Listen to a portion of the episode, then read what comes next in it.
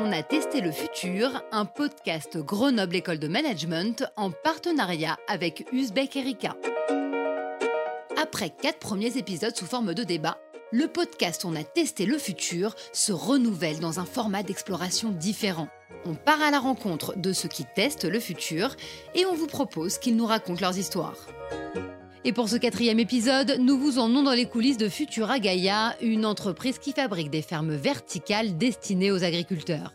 À l'origine du projet, on retrouve un ancien de GEM, Nicolas Secaldi, diplômé de la promotion 87, la première de l'école.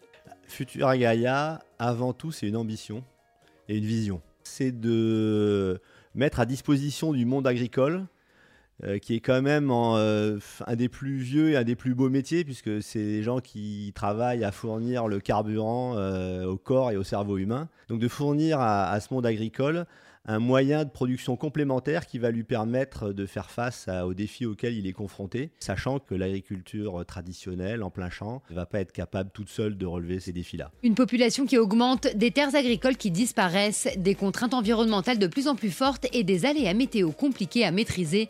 Il y a trois ans, Nicolas et son associé Pascal ont une idée, se lancer dans l'agriculture indoor en alliant technologie et agronomie de pointe. Euh, mon associé Pascal, euh, qui est un ingénieur de formation, euh, il a goûté une fraise au Canada au mois de décembre que sa fille avait cultivée dans un phytotron. Et il l'a trouvée excellente. Et il s'est dit, on peut faire des produits de cette qualité-là en intérieur. la mienne d'étincelle, elle est un peu différente, elle est un peu plus ancienne, mais elle est toujours un petit lien avec l'agriculture. J'allais voir mon beau-frère qui est agriculteur en Picardie, et je passais devant des friches industrielles. Et quand j'arrivais chez lui, je disais, tu sais Fabrice, on aura du mal à remettre des industries dans ces bâtiments. Euh, pourquoi on n'essaierait pas de faire euh, comme les Singapouriens ou les Nord-Américains, euh, d'y mettre des moyens de production agricole? Parce qu'on produit avec des moyens qu'on trouve localement, on commercialise localement et bah, forcément ça redonne à ces bâtiments qui avaient plus beaucoup d'utilité une nouvelle utilité. On s'est dit, voilà, on est convaincu que l'agriculture verticale c'est une solution. En face de nous, on avait quoi? On avait des boîtes américaines qui faisaient ça depuis 10 euh, ans, qui ont levé des dizaines, voire des centaines de millions d'euros, et qui faisaient à peu près toute la même chose. C'est-à-dire une technologie qui est née à Singapour, qu'on appelle l'hydroponie, et un business model qui est de dire je crée mes fermes avec cette technologie-là, je produis et je vends mes productions. En gros, des vendeurs de salades hydroponiques. Et là, on s'est dit, si on fait pareil, euh, ben, dans l'Hexagone, avec notre capacité à lever des centaines de milliers d'euros, voire quelques petits millions d'euros, on n'avait aucune chance. Donc on est parti sur une approche qui singularise à la fois sur le business model et sur la solution. Donc sur le business model, euh, ça a été très rapide. On ne voulait pas être des vendeurs de salades, donc on a décidé d'être des vendeurs de fermes, de solutions. Donc on dit au monde agricole, voilà, messieurs les agriculteurs, vous avez des champs, vous avez des serres, et demain vous aurez des fermes verticales. Et sur la partie euh, solutions techniques, et donc on a choisi euh, une technologie qu'on appelle la géoponie rotative, parce qu'elle n'existait pas avant qu'on l'invente. C'est pas facile de la décrire à un micro, mais c'est comme un tambour de machine à laver, ça tout le monde voit. À l'intérieur de ce tambour de machine à laver, on tapisse l'intérieur avec des bacs dans lesquels on met du terreau et dans lesquels on va planter euh, les végétaux qu'on veut faire grandir. Ce tambour de machine à laver, il est connecté à un circuit d'eau, à de l'informatique et à de l'électricité. Il tourne et euh, ça devient le système de culture qu'on va lui-même placer dans un univers climatique. Parce que bien évidemment, bah, chaque plante a ses spécificités et il faut être capable de faire en sorte que pour chaque plante qu'on va cultiver, sur la base de recettes élaborées par l'équipe agronomique de Futura Gaia, on va pouvoir lui donner les meilleures conditions de croissance. La partie rotative, ça permet deux choses. Ça permet d'avoir en fait une diffusion de l'eau extrêmement homogène au niveau du système racinaire dans la mode de terre, pas de stagnation d'eau et donc pas de problématique de champignons. Et le deuxième aspect, c'est que la rotation euh, génère une stimulation mécanique sur la plante.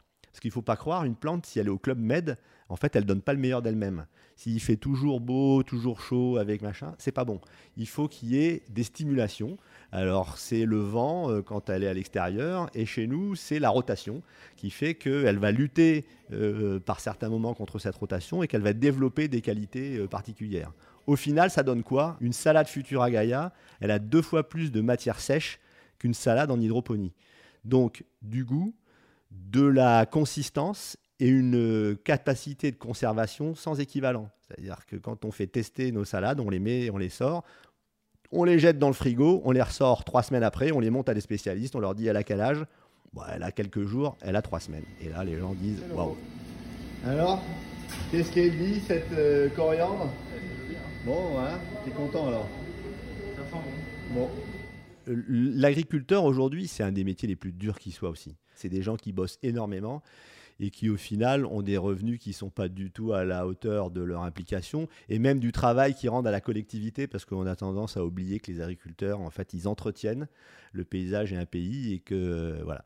Donc euh, parmi nos motivations, il y avait effectivement euh, cette possibilité de donner un nouveau moyen de production à l'agriculteur qui va rééquilibrer un petit peu leur poids dans la chaîne de valeur. Parce qu'ils vont pouvoir justement dire à leurs clients, bah voilà, nous maintenant, contrairement à ce qu'on faisait avant, on est capable de vous garantir régulièrement cette qualité à ce prix-là toute l'année. Donc c'est prévisible. Vraiment, le but du jeu, c'est de faire un certain nombre de choses bien, et que euh, grâce à ça, on va dire, si je sais bien faire de la fraise euh, dans une ferme verticale, je vais arrêter de faire de la fraise en plein champ moyennant quoi, dans le champ que je vais libérer, je vais y mettre d'autres choses. Et cette autre chose, ça va me permettre quoi? Ça va me permettre d'élargir mon offre en produit local et d'assurer des revenus récurrents, euh, une couverture d'offres plus large. Parce que le revenu d'une ferme verticale, l'avantage, c'est qu'il est quasiment sûr. C'est-à-dire partir du moment où on a choisi ces recettes, qu'elles ont été validées et qu'on rentre en production, si on sait les vendre, on sait combien on va gagner. Et euh, en gros, euh, tous les mois, euh, l'agriculteur, il va savoir ce qui va être le revenu de sa ferme verticale. Ce qui n'est pas forcément le cas avec le reste de son activité. En février 2021, l'équipe de Futura Gaia ouvre sa première ferme pilote à Tarascon dans le Gard, un site témoin pour démontrer l'efficacité du système et lever des fonds. Le marché euh, de la production agricole, c'est un marché mondial. Les contraintes qui s'appliquent aujourd'hui à l'agriculture sont des contraintes qu'on trouve dans tous les pays. Il y a des pays pour lesquels c'est bien pire que la France. On est un peu dans un pays de cocagne encore chez nous, mais euh, combien de temps ça va durer, on ne sait pas. Euh, et donc, le but du jeu, c'est vraiment de développer quelque chose qui va avoir la capacité de se déployer à l'international. J'ai un de mes un de mes anciens camarades d'école, mon vieux complice de 35 ans, Philippe, de la même promo que moi, hein, la 87, qui est basé aux États-Unis, à Austin. Et en fait, ça fait un an qu'il regarde le marché américain pour nous. Euh, en vrai, si Futura Gaia était obsédé par son succès, on prendrait tout ce qu'on a en Occitanie en PACA, on irait l'installer au Texas et on serait très vite multimillionnaire. Alors, on a d'autres ambitions que simplement de devenir riche. Donc, on le fait là où on est. On sait qu'on est probablement dans un des endroits les plus difficiles euh, pour faire ce qu'on fait, mais c'est pas grave parce que si on réussit, on peut être tranquille, ça, ça se passera bien ailleurs. Donc, le marché potentiel américain est colossal. Euh, suite à Vivatech, euh, il y, a une dizaine de jours, on a été appelé par des Coréens qui ont regardé notre solution et qui nous ont dit votre solution, elle nous paraît convenir parfaitement à nos problématiques. Et là, tout l'enjeu, c'est la capacité euh, de, faire grandir l'équipe sans perdre nos valeurs, parce que c'est ça qui est important, et de faire en sorte que demain, on, va pouvoir, pourra répondre à la demande, parce qu'on est convaincu que cette demande, elle va être de plus en plus importante. Un potentiel énorme de croissance donc et une solution exportable à travers le monde. La formule de Futura Gaia pour se développer réside dans sa capacité à mêler impératifs du business, durabilité et maîtrise des nouvelles technologies. Moi, le déclic, c'est j'aime. je suis arrivé dans une école dont c'était la première promotion et je crois que ça a été la première motivation pour la choisir. Et puis après, j'ai découvert ses spécificités des trucs qu'on faisait dans aucune autre école, du développement informatique, de l'analyse de la valeur, de la recherche opérationnelle, euh, euh, interface, euh, technologie, gestion, enfin des trucs qui me parlaient pas du tout. Et là, vraiment, j'ai découvert quelque chose. J'ai découvert effectivement le monde de l'industrie, le monde de la techno, parce qu'à l'époque, il y avait HP, il y avait euh, ce qu'on appelle Schneider, qui à l'époque s'appelait Merlin-Gérin, tout un tas de boîtes dans l'innovation. Et, et, je pense que a, moi j'ai attrapé le virus comme ça. Euh, et j'aime pas réussi à faire de moi euh, un ingénieur informaticien, ni un automaticien, ni un roboticien, ni un spécialiste de la, génomique.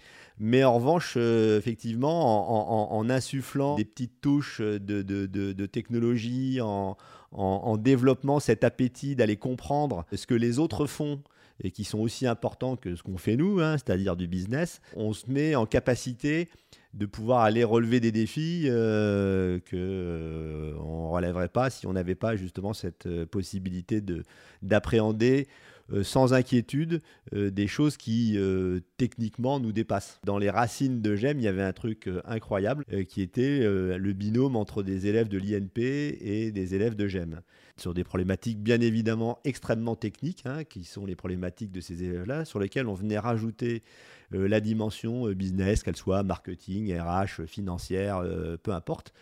Et, cet échange-là, il était vraiment exceptionnel. Nous, on a, on a fait de l'intelligence artificielle en 1986 avec des élèves de l'ENSIMAC. Donc aujourd'hui, quand on voit ressortir l'intelligence artificielle à toutes les sauces, euh, comme euh, aussi, bien menaçante que pleine d'espoir, on se dit bah, finalement, euh, c'était pas mal d'avoir vu ça à l'époque, d'avoir commencé à mettre les doigts dedans, de comprendre un petit peu comment ça fonctionne et d'être capable aujourd'hui de se dire ok, qu'est-ce qu'on va faire de ça demain? Tech for Good, c'est pas uniquement se faire plaisir avec de la tech et en se gargarisant de faire le bien, c'est de le faire bien. C'est-à-dire de faire en sorte qu'on ait une vision intégrative de l'entreprise euh, vis-à-vis de ses talents, qu'on ait une vision intégrée de l'entreprise dans son écosystème, que, ce soit une entreprise qui apporte de la valeur ajoutée. Et justement, euh, aujourd'hui, si on veut parler d'équité, qui est quelque chose d'important à la fois dans l'entreprise et dans un écosystème, euh, c'est ça qui est le plus, euh, qui est le plus valorisant. Et, ça, ça doit être une ambition euh, forte qui se matérialise dans la façon dont on, recrute, dans la façon dont on, incentive les collaborateurs. Moi, je suis un adepte inconditionnel de la participation des salariés euh, au capital de l'entreprise. La meilleure façon de réenchanter le capitalisme, c'est de faire en sorte que les salariés soient des actionnaires de leur entreprise, que la valeur qui prédomine dans l'entreprise, ce soit l'équité par rapport à la contribution et pas autre chose, pas le, niveau de, pas l'expérience, pas le, diplôme, pas le sexe, pas je sais pas quoi d'autre. Euh, et je pense que sur des, sur des valeurs comme ça, on n'a pas de problème pour créer des, des aventures qui peuvent aller loin. Une aventure entrepreneuriale et humaine, mais aussi la volonté de changer le monde par l'entreprise. C'est la fin de cet épisode. Merci à Nicolas Sekeldi d'avoir partagé l'histoire et les ambitions de Futura Gaia. Et rendez-vous très bientôt pour tester le futur avec nous.